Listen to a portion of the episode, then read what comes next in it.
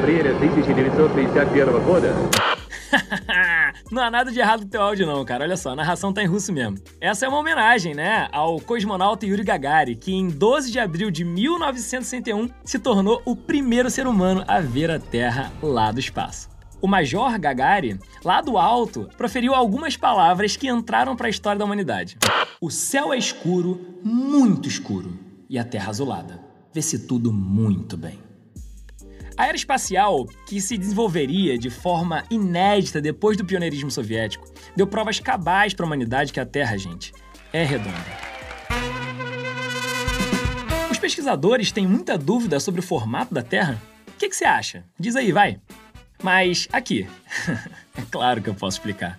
Esse é um programa que fala de ciência de um jeito divertido e descomplicado, sem perder de fato o rigor.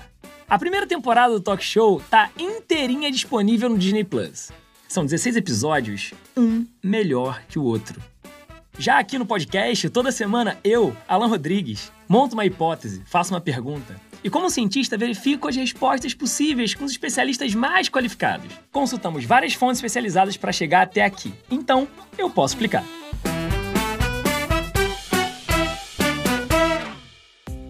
Há 2.200 anos, um grande matemático grego, gente, ele era também gramático, poeta, geógrafo, bibliotecário e astrônomo.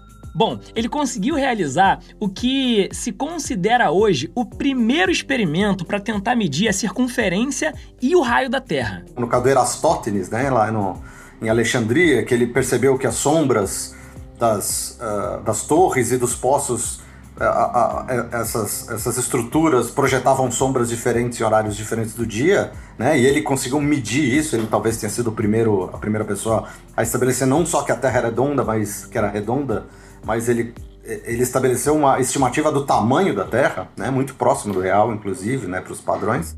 O professor Luiz Américo Conte, o Meco, como ele é conhecido pelos amigos, gosta muito de divulgar os grandes feitos da ciência. Por isso, ele está aqui para ajudar a gente a entender por que, que os cientistas, baseados em evidências e não em discussões sem fundamento, afirmam que a Terra é redonda. Temos muitas coisas interessantes pela frente, então vamos que vamos. Primeiro, vamos entender melhor o que o gênio Eratóstenes fez há 300 anos antes de Cristo.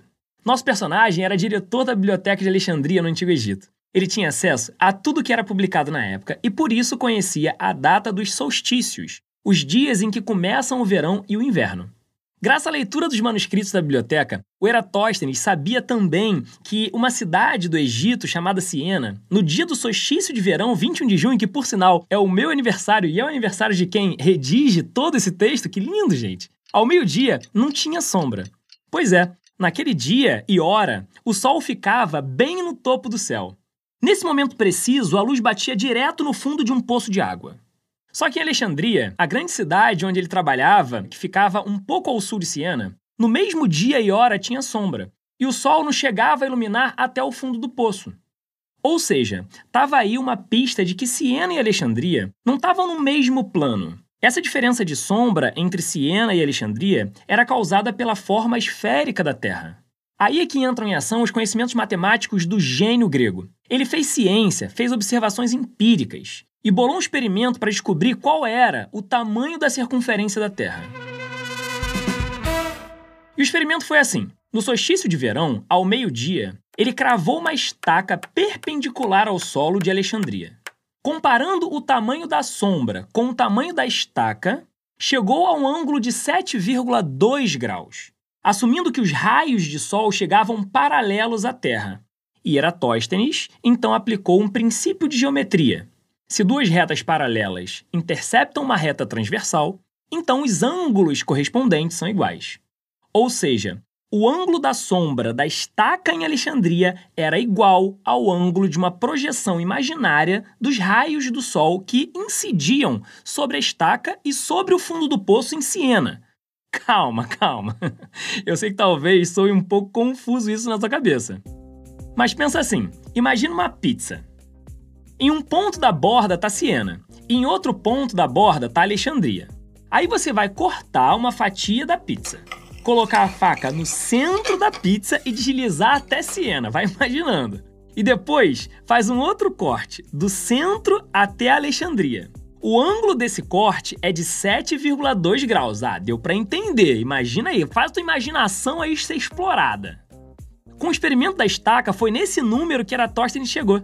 Aí, como já era sabido que um círculo tem 360 graus, ele dividiu isso por 7,2 e deu 50. Ou seja, era como se a Terra fosse uma pizza com 50 fatias. Então, para calcular a circunferência da Terra, só faltava medir o comprimento da borda da fatia, quer dizer, a distância entre Alexandria e Siena, e multiplicar esse valor por 50. Incrível, né? E sabe qual foi o resultado do grande Eratóstenes? 39.250 quilômetros. Hoje, com toda, toda a tecnologia que a gente tem na mão, os cientistas cravam que a circunferência da Terra tem 40.075 quilômetros. Vamos combinar que essa diferença de 825 quilômetros para aquela época, né, 2.200 anos atrás, bom, é praticamente desprezível. Se fosse uma prova de 100 questões, ele teria errado somente duas, ou seja, nota 9.8. Tá mais que bom, né? O que a gente observa é basicamente a mesma coisa do que um um, um, um, antigo grego observava e que um eventualmente um homem das cavernas lá do, do paleolítico observava em relação à natureza, né? Pensando que todos a, a gente era tão a gente é tão inteligente hoje quanto a gente era antes, né? É, então por, uma das questões fundamentais para mim é a própria observação dos astros, né? Você observa o Sol, né? O Sol tem uma forma, a Lua tem uma forma. Tudo bem, os planetas, né, eles só puderam ser observados um, de um, um pouco mais de detalhe a partir do, do advento do telescópio. Assim, mas mesmo ali, pós-Galileu, eu já olhava no telescópio e via que os planetas que, que circundavam aparentemente a Terra, né, mas enfim, os planetas que faziam parte do nosso sistema solar, né, eram aparentemente esféricos. Então a gente vive cercado por objetos esféricos e não é muito. Uh, uh, não é muito inteligente a gente pensar que tudo à nossa volta tende a ser esférico e justamente o nosso lugar não é. Inclusive, por exemplo, observando um eclipse, né, que é a projeção da sombra da Terra na Lua, a gente observa que a, nossa sombra é redonda, né, é esférica, né, é, é, tem uma forma é, esférica. Então, a projeção disso leva a crer que o nosso planeta é esférico. Depois da Grécia Antiga, figuras importantes como as citadas pelo Meco deram muitas contribuições às evidências científicas de que a Terra é redonda.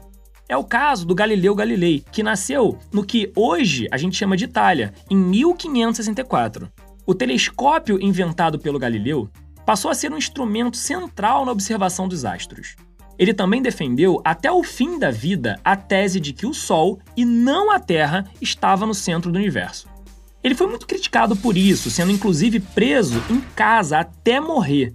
Essa teoria fez ele ser considerado herege pelo Tribunal da Inquisição. Na verdade, a gente está falando de um modelo astronômico, né? Então, não só tem a Terra redonda, mas, por exemplo, todo o sistema solar, o sistema de órbitas, o sistema uh, uh, heliocêntrico, né? Desde lá de, de Copérnico e tal. Nicolau Copérnico era um astrônomo polonês que viveu na Europa um pouco antes de Galileu. Foi ele, na verdade, quem desenvolveu toda a teoria heliocentrista.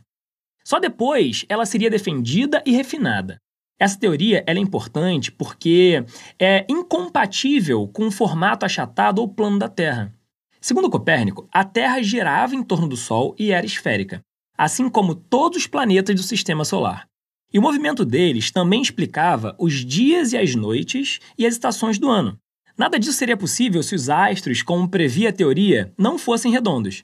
A própria gravitação universal explica como a gente fica preso em um planeta aproximadamente esférico. Afinal, ninguém nunca caiu da Terra, não é mesmo? Então, que é um modelo basicamente de, do sistema solar, mas esse modelo está conectado ao modelo da Terra redonda. Você não pode ter uma coisa sem a outra, né? Então vamos juntar alguns pontos desse nosso novelo que no fim, me desculpa o spoiler, vai ficar arredondado mesmo. Antes da ciência, como nós conhecemos hoje, tiveram os resultados da Grécia Antiga. Depois vieram Galileu, Copérnico, as leis da gravidade, as inúmeras observações astronômicas e, é claro, a viagem de Gagarin e de outros astronautas. Até mesmo o brazuca Marcos Pontes, atual ministro da Ciência e Tecnologia, foi ao espaço e conseguiu ver que a Terra é realmente redonda todos os resultados apontaram para a mesma direção. Mais uma vez, eu preciso repetir: é assim que caminha a ciência, cara. Agora vem cá. Será que não tem nada mais prático, algo mais simples que possa ajudar a gente a entender como a Terra é redonda? Se você olhar uh, pro, pro horizonte na praia e ver um navio se afastando, você vai ver, se você tiver num dia claro o suficiente, que aí a partir de alguns quilômetros, poucos, menos de 10 quilômetros, ele já vai uh, sumindo, né? Obviamente vai depender da altura dele, das condições de tempo, mas ele vai desaparecendo no horizonte, né? Indicando justamente uh, uma curvatura. A gente tem essa questão da observação né, dos, dos, dos astros, a observação do contexto astronômico ou cosmológico que, que nos envolve. A gente tem esses, esses fenômenos da sombra, né? Em, em lugares diferentes da Terra, a mesma hora do dia projeta sombras diferentes, em, com ângulos diferentes. O que não pode ser explicado, uh, ou que é muito difícil ser explicado uh, a partir de outro tipo de explicação. Né? No caso né, da, do terraplanismo, eles explicam essa questão da sombra diferente como se o Sol fosse uma lâmpada, né? E essa lâmpada tivesse em posições diferentes no céu. E aí, mas isso implicaria que o Sol deveria ser muito menor do que a Terra. Então, é, é isso que eu estou querendo dizer. Se você sai do modelo da Terra aproximadamente esférica, ou da Terra redonda, vamos chamar assim, você não tem só que explicar fenômenos que a gente vê no dia a dia, mas você começa a ter que explicar um monte de outros fenômenos. Né? Você falou das estações do ano, tem, a gente tem que falar sobre a, a, o eclipse, a própria gravitação, a, a, origem, pensar a origem do planeta, né? Que, uh, e aí a composição dos planetas, inclusive, obviamente, da Terra. Boa, professor. Mas agora, olha só, várias outras coisas começaram a surgir na minha mente. Quer dizer, então, que se a Terra fosse plana e como o Everest tem 8.859 metros de altura, eu ia conseguir ver ele de muitos lugares da Terra? Essa é a questão, né? Além de ver o Everest, você para ir até o Everest, você pega um navio e você vai em linha reta para o Everest, né? E aí, para voltar, você tem que vir pelo mesmo caminho, né? Então, os aviões tinham que ir para um, ir um lugar e voltar pelo mesmo lugar. Por exemplo, se ele tivesse que ir para a Austrália, ele vai para um lado e tem que voltar pelo mesmo lado, porque se ele continuar, ele vai ir para o fim da Terra, né? Algo completamente é, sem sentido algum. Caraca, é verdade, lembrei disso agora. Nos anos 2000, alguns amigos meus resolveram assistir as Olimpíadas na Austrália, na cidade de Sydney. Eles pegaram um voo em São Paulo, foram para Buenos Aires então embarcaram em uma jornada de 16 horas até a Nova Zelândia, sobrevoando parte da região Antártida, no sentido oeste. Mas na volta, o voo passou pela Europa e chegou até o Brasil. Ou seja, viajando pro leste, eles deram a volta ao mundo, cara. Mas muito antes do Yuri Gagarin não se tinha nenhuma dúvida né, de que a Terra é redonda. Aliás, é, talvez é, no, no, Renascimento, né, no, nas grandes navegações do século XVI, né, Fernando de Magalhães, Vasco da Gama, talvez essas, essas, essas uh, essas navegações foram realmente é, as primeiras provas uh, efetivamente uh, cabais de que se navegava, se você navegasse sempre na mesma direção, você voltava para o lugar onde você saiu. Então isso né, basicamente foi a, a prova direta de que efetivamente uh, a, a, a Terra tem, tem esse formato por causa dessa, dessa questão da navegação. Mas agora, Meco, eu vou te pegar. Eu lembro de ter visto na escola grandes mapas históricos usados por esses navegadores aí que você falou. E além do Vasco da Gama e do Fernão, tinha o Colombo, Cabral e muitos outros. Esses mapas não eram todos planos? Quer dizer, eles não são uma representação plana da Terra? A ideia fundamental, assim, que eu acho que é interessante a gente abordar é que, assim, a Terra não é plana, mas ela também não é esférica, né? Então, as duas, as duas abordagens, a Terra plana e a Terra redonda, elas são equivocadas, né? A Terra não é nem, uma, nem, um, nem plana e nem esférica, ela é uma superfície lá única. Obviamente que a aproximação para uma esfera é muito menos errada do que a aproximação para um plano. E dependendo da condição, ou dependendo da época, ou dependendo de, do que você quer fazer, né, da, do seu uso, você pode aproximar a Terra para um plano, sem problema nenhum. Um mapa, na verdade, né? Você olha um mapa no papel, é uma aproximação da Terra para um plano. E, e, essa aproximação ela é super útil, né? Ela é super né, disseminada e não é errada. Ela é aceitável, né? Seria muito difícil, assim, por exemplo, um, um navegador, um piloto, navegar com um globo terrestre, né? É, é muito mais difícil você trabalhar com isso. Então, você, você, você usa um mapa que é uma aproximação plana para a Terra, que é ok, né? É, então, muito dessa da história né, da, que a gente vê da forma da Terra é uma história de como aproximar a, a, a, forma real da Terra, que é uma coisa super complexa, com montanha, rio, oceano, e, e enfim, que você não consegue modelar matematicamente, para algum tipo de modelo que, se, que sirva aquele uso. A gente nunca, em nenhum, ou quase nenhum caso, usa a forma real da Terra. Então a gente sempre aproxima, né? A rigor a Terra não é exatamente redonda, mas ela está muito, mas muito, mas muito longe de ser plana. Ela é uma esfera elipsoide, uma bola de futebol que tende a ter uma forma de bola de futebol americano, tá entendendo? Isso se deve ao fato do movimento de rotação da Terra em torno do seu próprio eixo, que vai meio que abaloando o planeta ali na região da linha do Equador. Fato é que refutar tudo isso com argumentos científicos que temos hoje é realmente, gente, impossível. Pois é, a gente segue por aqui levantando sempre a bandeira da ciência. Nessa questão da Terra redonda, principalmente depois de Gagarin, não existe muita teoria alternativa para se contrapor. Até hoje, nenhuma caravela chegou ao fim do mundo, que nem aquele filme lá, o Show de Truman, bateu na parede cenográfica ou despencou pelo universo. Bom, esse foi o quinto episódio do Posso Explicar. O quarto, sobre o maravilhoso universo dos games, também está imperdível. Procura aí no seu tocador de podcast favorito. No terceiro programa, a gente ainda falou de um tema muito instigante. Qual realmente foi o motivo que fez os dinossauros quase desaparecerem da face da Terra? Ah, e não se esquece de assistir o Posso Explicar no Disney Plus. O programa tem sempre convidados sensacionais e tá muito divertido e não menos científico. Eu sou Alan Rodrigues e fico por aqui.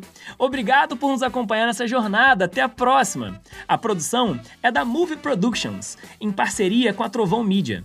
A pesquisa e o roteiro são de Eduardo Gerac. A trilha sonora é do João Brasil, que também assina a produção musical do programa no Disney Plus.